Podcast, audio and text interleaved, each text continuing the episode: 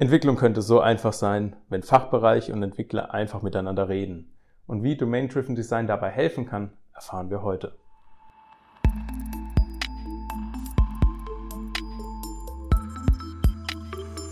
Andrena entwickelt. Der Podcast von Andrena Objects. Von EntwicklerInnen für EntwicklerInnen. Herzlich willkommen zu einer neuen Folge Andrena entwickelt. Ich bin Daniel, Softwareentwickler bei Andrena zu meiner rechten Seite, diesmal in Person, Jacques, auch Softwareentwickler bei einem Trainer. Hallo. Und heute zu Gast, mir gegenüber, Lars. Lars, möchtest du dich vorstellen? Ja, hallo, gerne. Ich bin auch Softwareentwickler, bin bei Adrena seit zwölf Jahren inzwischen, habe also schon einige Projekte gesehen und habe dann ja, vor einigen Jahren mich ein bisschen bei der Architektur vertieft, was ich ein sehr spannendes Thema finde und bin da dann auch bei Domain-Driven Design vorbeigekommen. Wie wir bereits gehört haben, ist das heutige Thema DDD. Möchtest du uns kurz erklären, was DDD eigentlich ist? Man kann sich vorstellen wie so eine Art Werkzeugkasten, das einfach viele Tools, viele, äh, viele an Methoden bereitstellt. Und wie der Name schon sagt, geht es sehr stark um die Fachlichkeit, also Domain-Driven, dass man wirklich die Fachlichkeit in den Mittelpunkt rückt und einfach schaut, was bedeutet das für die, für die Softwareentwicklung. Und DDD ist gut geeignet für komplexe Projekte, wo man eben komplexe Fachlichkeit hat Du hast jetzt quasi gerade von einem Werkzeugkasten gesprochen. Gibt es dort Konzepte so weiter, die auch außerhalb von DDD verwendet werden, beziehungsweise die in DDD verwendet werden, die man so kennt? Was bei DDD drin ist, wurde nicht alles neu erfunden. Vieles gab es einfach schon, vieles wurde aufgegriffen, einfach dann ja, zusammengebündelt sozusagen.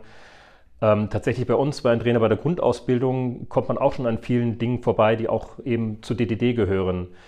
Ähm, sei es jetzt, dass man zum Beispiel die Fachlichkeit in die Methodennamen bringt. Das ist dann vielleicht am Anfang ungewohnt, wenn wir jetzt ähm, bei einer Bankanwendung sind zum Beispiel und dann Methoden haben wie Get ja, Anmeldeformulare oder Save Kontoauszüge. Aber letztlich ist einfach der Gedanke, dass man die fachlichen Begriffe wirklich überall nimmt, eben auch im Code, um einfach klar zu machen, worum es geht, bevor jetzt dann fünf Leute anfangen, die Sachen ins Englische zu übersetzen.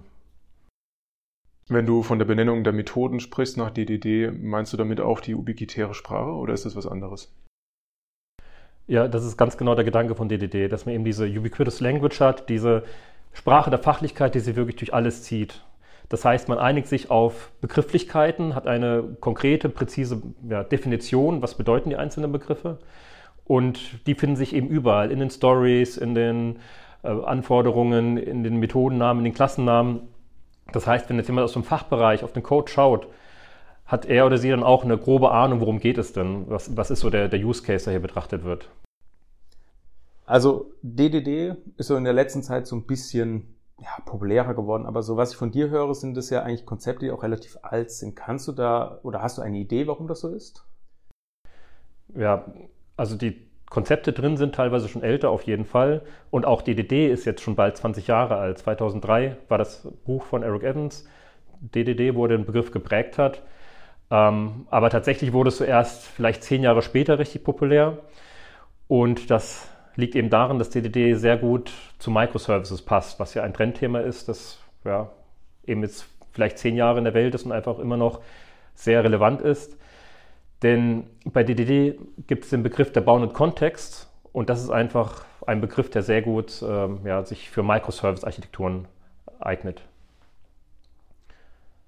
Das kann man eigentlich auch recht anschaulich beschreiben an einem Beispiel. Wenn wir jetzt vorstellen, wir haben vielleicht einen Webshop, wo man sich als Kunde, als Kundin anmelden kann, Dinge kaufen kann, dann, wenn wir uns eine monolithische Anwendung vorstellen, haben wir dann vielleicht den einen Kunden, wo alles dranhängt.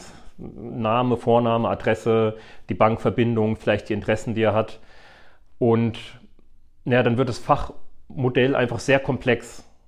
Tatsächlich war ich in einem Projekt, wo wir eine Altanwendung abgelöst haben, eine Monolithen durch eine Microservice-Anwendung ersetzt haben. Und da war es eben genau so. Wenn ich jetzt dann den Kunden geladen habe, hingen da wirklich 20 andere Tabellen noch dran. Alle Sachen wurden dran gejoint, weil man sie vielleicht in einem oder anderen Fall braucht. Und das Klingt vielleicht auf, auf den ersten Blick ganz gut, weil es ja das Ganze einfach macht. Man hat alles, was man braucht. Aber natürlich ist der eine Punkt, dass ich muss eben die ganzen Daten laden. Ich habe ein Performance vielleicht äh, ein Problem. Auf der anderen Seite, wenn ich jetzt nur ein einziges Attribut, das da noch dranhängt, aktualisieren muss, muss ich auch den ganzen Objektbaum laden und dann das Ganze speichern. Und auch wenn ich jetzt neue Attribute hinzufügen möchte, ist es ganz einfach viel aufwendiger. Man, der, der Code ist einfach viel komplexer und schwerer zu warten. Und bei DDD ist eben der Gedanke, ich habe gar nicht diesen einen Kunden, der wirklich über alle Bereiche gleich ist, sondern ich habe verschiedene fachliche Abschnitte, Bounded Contexts werden die genannt. Und je nachdem, in welchem Kontext ich bin, habe ich andere Attribute, die relevant sind. Wenn ich jetzt im Kundenkontakt bin, möchte ich eben den Namen wissen, die Anschrift und so weiter. Wenn ich dann Produkte vorschlagen möchte, dann ist mir der Name eigentlich egal. Da geht es darum, was sind denn die Interessen, was hat er vielleicht bislang gekauft. Und wenn ich dann später die Rechnung schicke, dann will ich vor allem die Bankdaten wissen. Und so hat man eben kein großes Datenmodell, sondern einfach mehrere kleine, einfache. Und das, die sind zum einen besser zu erweitern, besser zu warten, zum anderen aber auch besser zu verstehen, weil einfach ganz klar ist, worum geht es denn hier. Und das ist eben der Gedanke von DDD dass man wirklich versucht, die Begriffe präzise und prägnanter zu belegen. Du hast jetzt am Anfang kurz die Microservices erwähnt, dass die mit ein Grund sind, warum DDD erfolgreich ist oder zumindest mal jetzt in letzter Zeit populärer geworden ist. Ich habe noch nicht ganz den Zusammenhang jetzt verstanden. Kannst du den vielleicht noch ein bisschen ausführen? Ja, bei diesem Bounded Kontext, also diesen abgeschnittenen Fachlichkeiten, äh, da ist eben die Beobachtung, die eignen sich auch gut, um sie durch einen Microservice umzusetzen. Also was ist ein Bounded-Kontext bei DDD? Das ist einfach ein Ausschnitt einer Fachlichkeit mit, einem sehr, mit einer sehr starken Kohäsion, ähm, wo wirklich sehr viel zusammenhängt und der wenig abhängt von anderen Bounded-Kontexts. Und das ist ja genau das, was man bei Microservices haben möchte. Man möchte wirklich ja, entkoppelte Services, die wenig mit anderen interagieren. Und deswegen, das ist eben der Grund für die Popularität von DDD. Würdest du da sagen, dass der Bounded Kontext und DDD dann schon von alleine mitkommt, wenn man sich für Microservices entscheidet? und die richtig schneidet? Nicht zwingend, das ist eher andersrum. Also wenn man sich entscheidet, eine Microservice-Anwendung zu entwerfen, ist DDD eben sehr hilfreich, um diese Bounded-Kontext zu finden, um überhaupt den Service-Schnitt zu finden. Ich war tatsächlich in einem Projekt, wo wir eben genauso vorgegangen sind. Da hatten wir eben die monolithische Anwendung mit diesen riesenkomplexen Datenmodellen und dann haben wir drei Tage Eventstorming gemacht, haben die Bounded Contexts gefunden und haben so dann den Schnitt der Microservices gehabt und die Anwendung entwickelt. Du hast jetzt gerade äh, Event Storming erwähnt. Ist das ein Format, dem man quasi zu diesem Bounded Context kommen könnte? Oder ist das generell ein Modul innerhalb DDD? Event Storming ist ein Workshop-Format, mit dem man Bounded Context finden kann. Also das ist ja auch, ein, bei DDD ist klar beschrieben, was sind Bounded Contexts, wie zeichnen die sich aus. Aber die schwierige Frage ist eben wirklich genau, diese dann auch zu finden. Und da gibt es verschiedene Workshop-Formate. Es gibt Domain Storytelling, Event Storming, es gibt noch viele weitere. Idealerweise hat man dann Experten aus dem Fachbereich, die sich dann vielleicht da auskennt. Und Event Storming ist eben wirklich ein ja, Workshop-Format, mit dem man es schaffen kann, Bound-Kontext zu finden. Und ein Kerngedanke bei DDD ist eben auch Fachbereich und Entwicklungsteam zusammenzubringen und genau das geschieht beim Event Storming. Man ja, ergründet, erforscht eine Fachlichkeit und schafft ein gemeinsames Bild, dass man eine gemeinsame Sicht hat darauf, ein gemeinsames Verständnis und erkennt auch Strukturen, sodass man dann die Bounded Kontext erkennen kann. Letztlich ist es eigentlich ein recht einfaches Workshop-Format. Man, also ein zentraler Begriff beim DDD ist auch der des Domain-Events. Das ist ein ja, fachlich relevantes Ereignis, das aufgetreten ist. Zum Beispiel Kunde hat sich angemeldet, ähm, Produkt wurde dem Warenkorb zugefügt, Kunde hat sich zum Checkout begeben und beim Event-Storming startet man zunächst und sammelt all diese fachlichen Events für einen bestimmten Use Case. Und dann Stück für Stück reicht man das Ganze an, welche Nutzergruppen sind involviert, welche Systeme sind involviert. Und Stück für Stück kristallisiert sich dann eine Struktur raus, dass man dann wirklich auch genau sieht, okay, diese Bereiche gehören zusammen, hier habe ich einen Bereich, der zusammengehört und das sind dann eben Kandidaten für die Bounded Contexts. Und aber ein weiterer Gewinn sozusagen des Ganzen ist, dass man auch ein gemeinsames Verständnis hat von der Fachlichkeit wo wir wieder bei der gemeinsamen Sprache auch wären. Ganz genau. Tatsächlich ein weiterer Punkt bei DDD ist auch, wir haben ja diese Domains oder die Bounded Contexts. DDD besagt auch, dass man sich Gedanken machen sollte, wie wichtig sind denn die einzelnen Domains. Und es gibt da drei Begriffe beim DDD. Es gibt da eben Core, Supporting und Generic.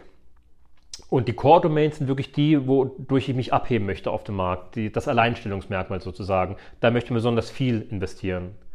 Die Supporting-Domains sind die, die ich auch brauche, dass es funktioniert. Da möchte ich mich nicht unbedingt abheben, aber da gibt es vielleicht keine Lösung, die ich einkaufen kann.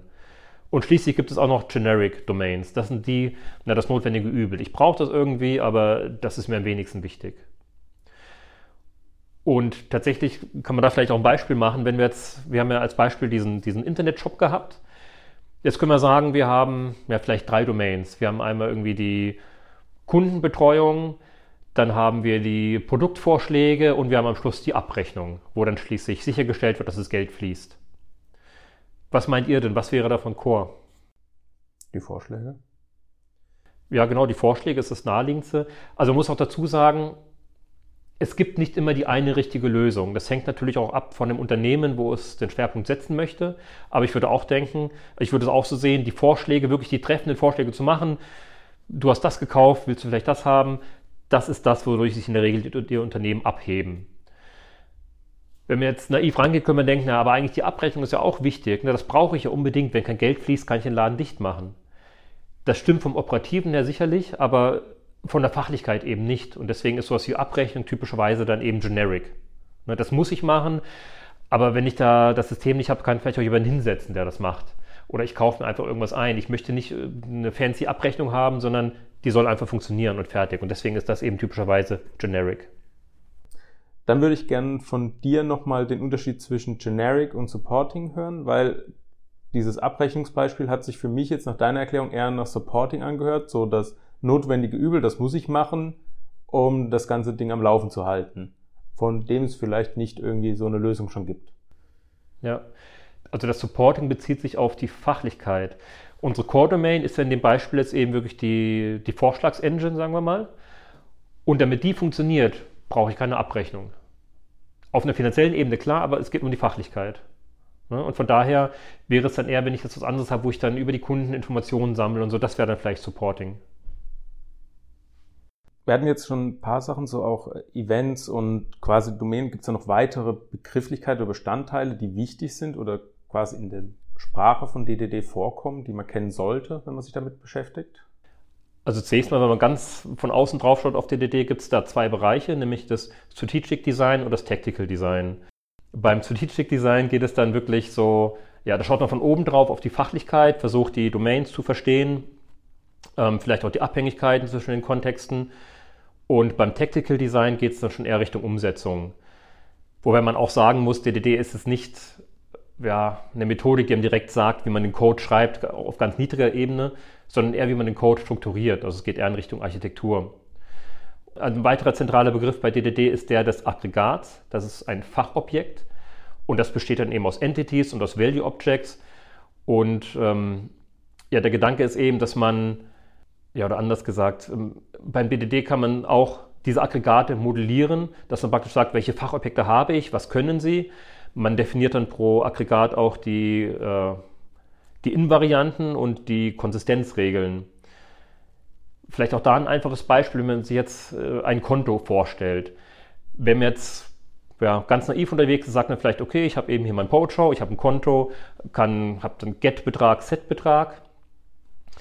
Aber das wäre schon etwas eigenartig, weil ich dann ja einfach, ich habe gar keine Prüfung. Ich müsste die ganze Prüfung extern in Hilfsklassen haben, die gucken, dass ich nicht überziehe oder ich habe ein Disporahmen oder wie auch immer. Und bei DDD hätte man ein Aggregat, das auch Konto heißt, das aber keine Getter und Setter hat, sondern da interagiere ich fachlich mit dem Ganzen. Ich sage, zahle ein, hebe ab. Und so kann dann das Aggregat eben selbst die Konsistenz gewährleisten. Das ist der Gedanke.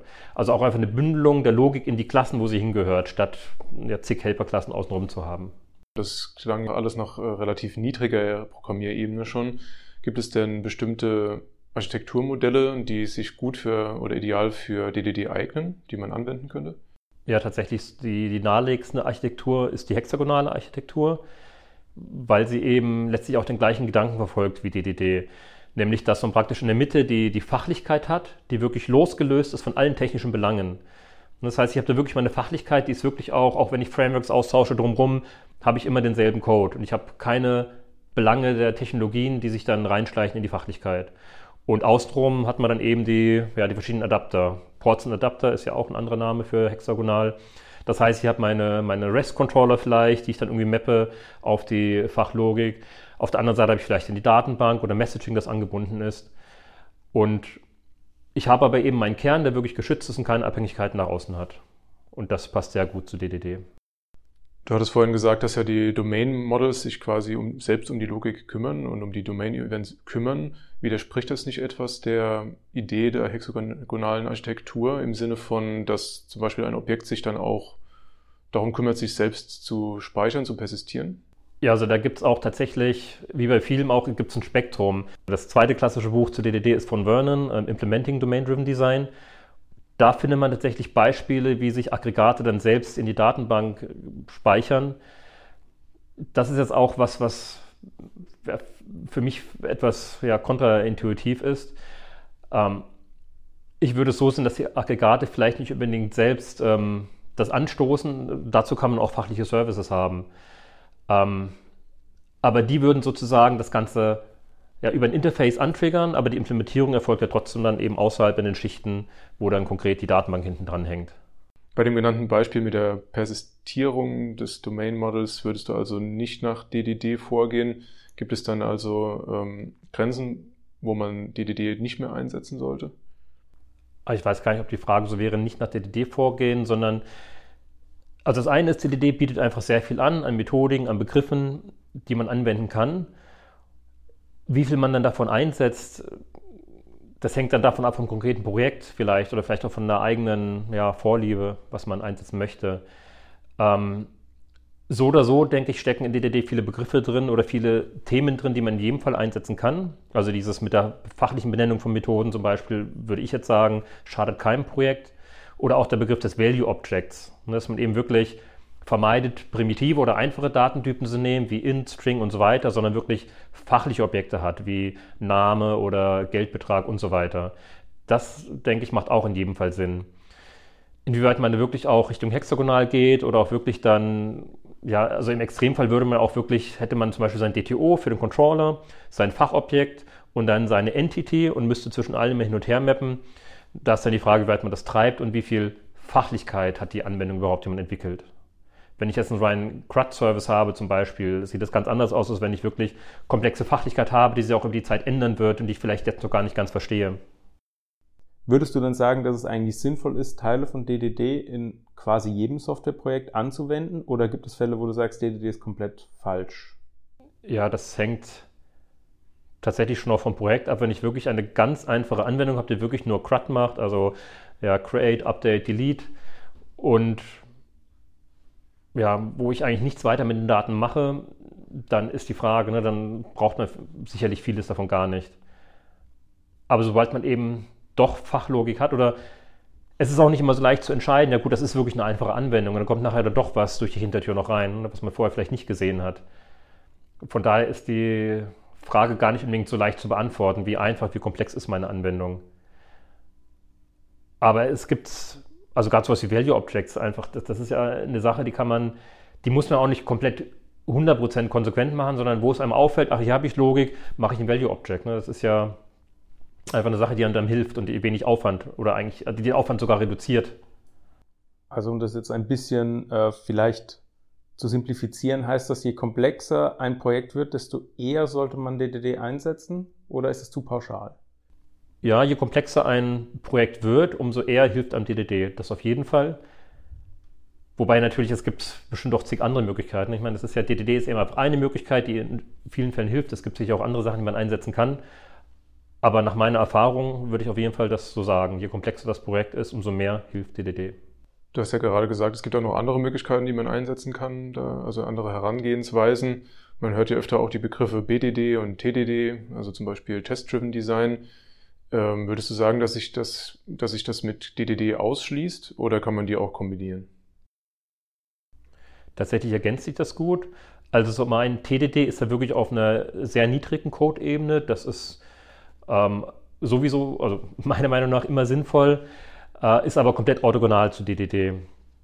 Bei BDD, also Behavior Driven Development, ist es tatsächlich so, dass es auch ja, viele Überschneidungen hat mit DDD eben wirklich die Fachlichkeit in den Mittelpunkt zu rücken. Das ist ja auch bei BDD der Gedanke. BDD ist ja auch gedacht als Kommunikationsmittel sozusagen, das Fachbereich, Entwicklungsteam miteinander sprechen. Von daher ja, haut es eigentlich genau in die gleiche Kerbe und passt gut dazu. Was es nicht heißt, man muss beides machen, aber es äh, ergänzt sich gut. Du hast jetzt gerade TDD angesprochen. Das ist ja im Endeffekt eine Technik, die man als Entwickler hauptsächlich verwendet. Und DDD äh, war hauptsächlich im Endeffekt, soweit ich es jetzt mitbekommen habe, auch um die Kommunikation mit Domänenexperten oder beziehungsweise Fachbereichen und den Entwicklungsteam zu ermöglichen. Inwiefern beeinflusst äh, DDD so die tägliche Arbeit eines Entwicklers? Gibt es da Einflüsse? Was gibt es für einen Entwickler zu beachten? Da gibt es verschiedene Ebenen sozusagen, auf, der, ja, auf denen sich DDD bemerkbar macht. Das eine ist vielleicht wirklich so, wie man auch in den Code rangeht, dass man wirklich praktisch versucht, die Fachlichkeit eben zu bündeln, da wo sie hingehört. Ich meine, ihr kennt es bestimmt alle auch von irgendwelchen Projekten, die vielleicht gewachsen sind historisch, wo man dann zig Helperklassen hat und die gleiche Logik in fünf Helperklassen ist und man will sie ändern und findet nicht alle Stellen und so. Das ist einfach, ja, sehr, das erhöht wirklich die, die Wahrscheinlichkeit für Fehler. Also im täglichen Doing sozusagen die Fachlichkeit immer zu erkennen und auch zu bündeln, dass man eben wirklich Fachobjekte hat, die eine Aussage haben und nicht nur Setter-Getter-Objekte. Dann gibt es aber auch Elemente von DDD, die vielleicht dann eher ins Planning passen oder wenn ich jetzt ein neues Feature angehen möchte, mache ich da vielleicht erstmal ein Eventstorming, dass zum einen alle wissen, worum geht es denn überhaupt, auch eine gleiche Sprache entwickeln, eben die Ubiquitous Language. Zum anderen vielleicht man aber auch sieht, okay, da, da haben wir einen thematischen Block, einen anderen Block, wie, wie strukturiere ich das Ganze? Also sozusagen auf verschiedenen ja, Zeitebenen sozusagen ähm, helfen die verschiedenen Dinge von DDD. Wenn wir jetzt in einem Projekt sind, in dem DDD noch nicht angewendet wird, aber wir haben ja gelernt, komplexer, desto sinnvoller ist es auch. Wen siehst du da in der Verantwortlichkeit, ähm, das quasi einzuführen oder auch voranzutreiben in einem Team?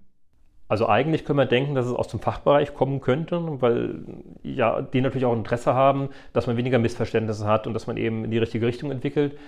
Ähm, aber typischerweise wird es dann eher aus dem Dev-Team wahrscheinlich kommen. Und das kann eben ja jede Person sein, die eben DDD Erfahrung hat oder was drüber gehört hat oder lassen das so mal versuchen. Also kann im Prinzip jede Person einbringen. Also du würdest auch sagen, dass ähm, zum Beispiel die Bildung im Bereich Domain-Driven Design nicht nur bei Entwicklern sein sollte, sondern auch in den Fachbereichen? Oder ist das halt jetzt einfach so? Da ist natürlich die Frage, ich meine, irgendwie ist es dann schon, geht es auch schon in Richtung Architektur. Also klar, wenn ich es mir wünschen würde, auf jeden Fall. Aber tatsächlich, also gerade auch wir, wir haben ja dieses Format, diesen Projektstart-Workshop, wo wir Eventstorming machen. Da vermitteln wir eben auch dann nebenbei sozusagen die Kerngedanken von DDD. Und da ist dann eben Dev-Team im Fachbereich sind beide dabei. Und wenn man so will, ist das letztlich auch nebenbei noch eine, eine kleine Schulung für, für eben beide Fraktionen sozusagen.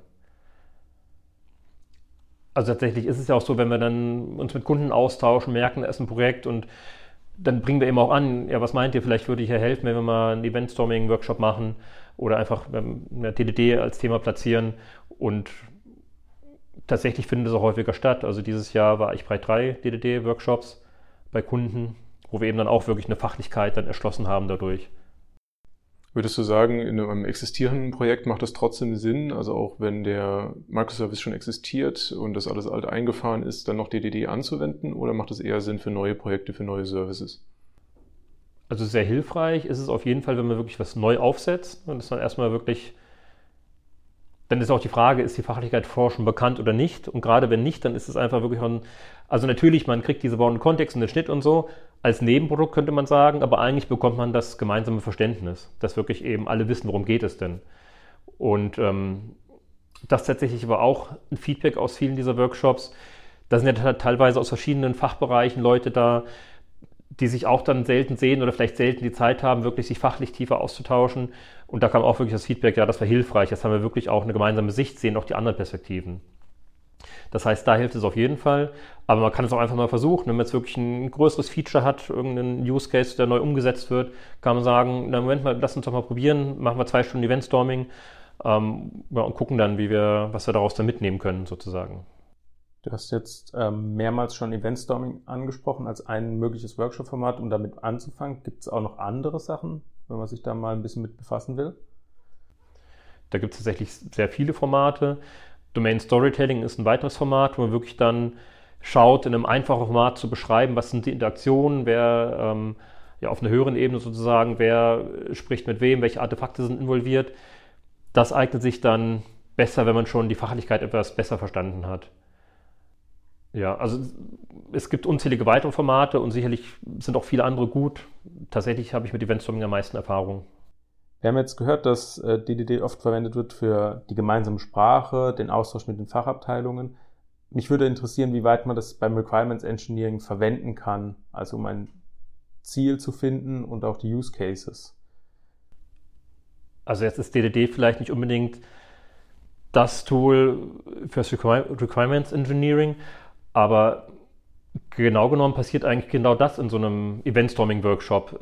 Es kommt jemand, äh, stellt dann vor, was ist denn die Fachlichkeit, um die es geht, und dann machen sich alle Gedanken, welche Events auftreten. Und letztlich, was dann entsteht, ist ja natürlich das gemeinsame Bild, aber schon ein Überblick über die Fachlichkeit.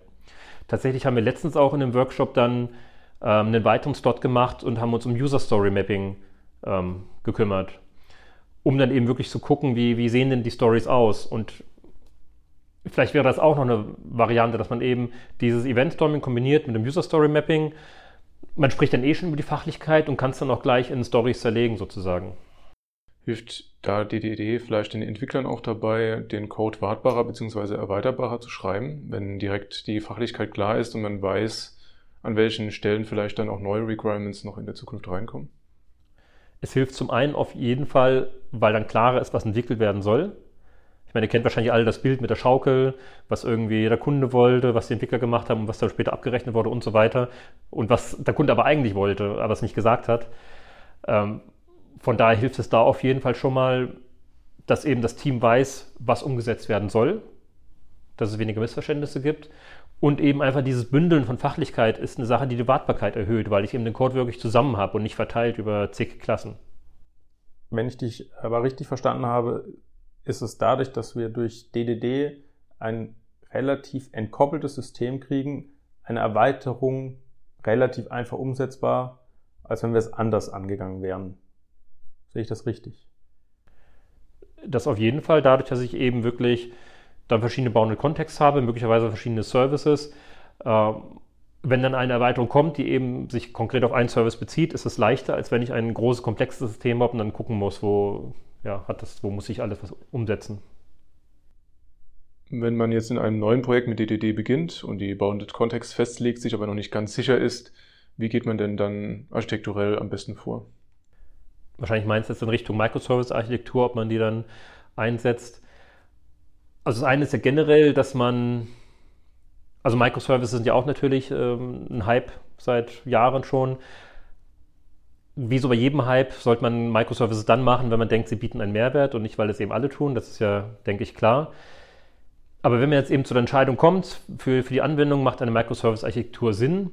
Man hat jetzt auch seine bauende Kontexts, aber die Fachlichkeit ist vielleicht noch recht neu dann ist die Frage, ob man tatsächlich gleich schon anfängt mit Microservices und dann eben die fünf, sechs Services parallel entwickelt oder ob man vielleicht mit dem modularen Monolithen erstmal anfängt. Das heißt, man hat erstmal wirklich eine, eine Codebasis, schon noch eine strikte Trennung zwischen den verschiedenen bauenden Kontexten, aber wirklich eben erstmal einen, ja, einen Code sozusagen.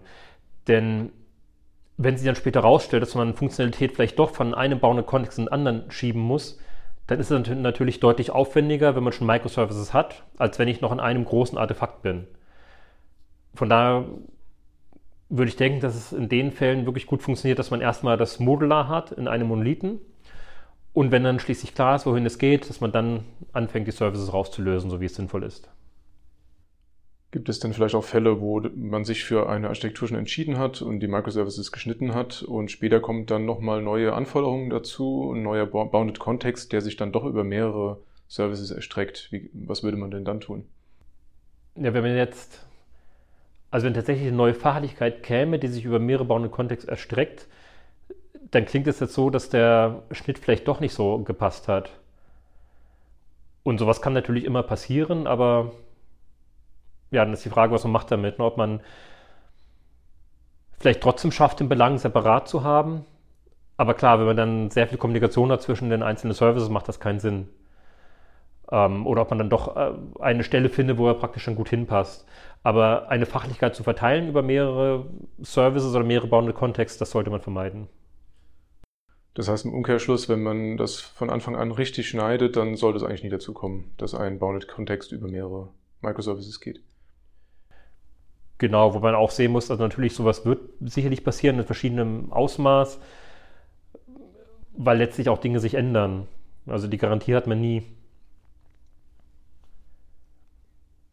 Aber da ist auch vielleicht die Frage, also wenn man die Fachlichkeit eben wirklich gut versteht und wirklich klar sagen kann, das ist jetzt wirklich ein Kontext. Ich meine, es gibt auch verschiedene Indikatoren, wie man bauenden Kontext findet. Das eine ist über die Struktur sozusagen, wie ist der Zusammenhang, der Zusammenhalt, die Kohäsion. Man kann aber auch sagen, welche Nutzergruppen interagieren denn damit oder welche Systeme sind involviert. Und das sind auch einfach Dinge, die dann recht offensichtlich sind, auf der Hand liegen, sodass man dann hoffen kann, dass das Ganze auch stabil ist. Hatten jetzt schon über den Schnitt von unter anderem Microservices und so weiter gehört. Ähm, was sind so Indikatoren dafür, wie man den jetzt macht? Also wir haben Bounded Context gehört, aber kannst du es ein bisschen weiter ausführen? Ja, der Ausgangspunkt könnte eben sein, dass man Eventstorming gemacht hat, hat die ganzen Events an der Wand, auch mit Anreicherungen, zum Beispiel Nutzergruppen, Systemen, die involviert sind und so weiter. Und das eine, das naheliegendste ist natürlich auch, dass man sieht, wo habe ich eben eine hohe Kohäsion, wo habe ich einfach viele Events, die zusammenhängen, viel Interaktion und wo habe ich dann Bereiche, wo eher wenig Interaktion stattfindet. Das wären ja die Grenzen sozusagen.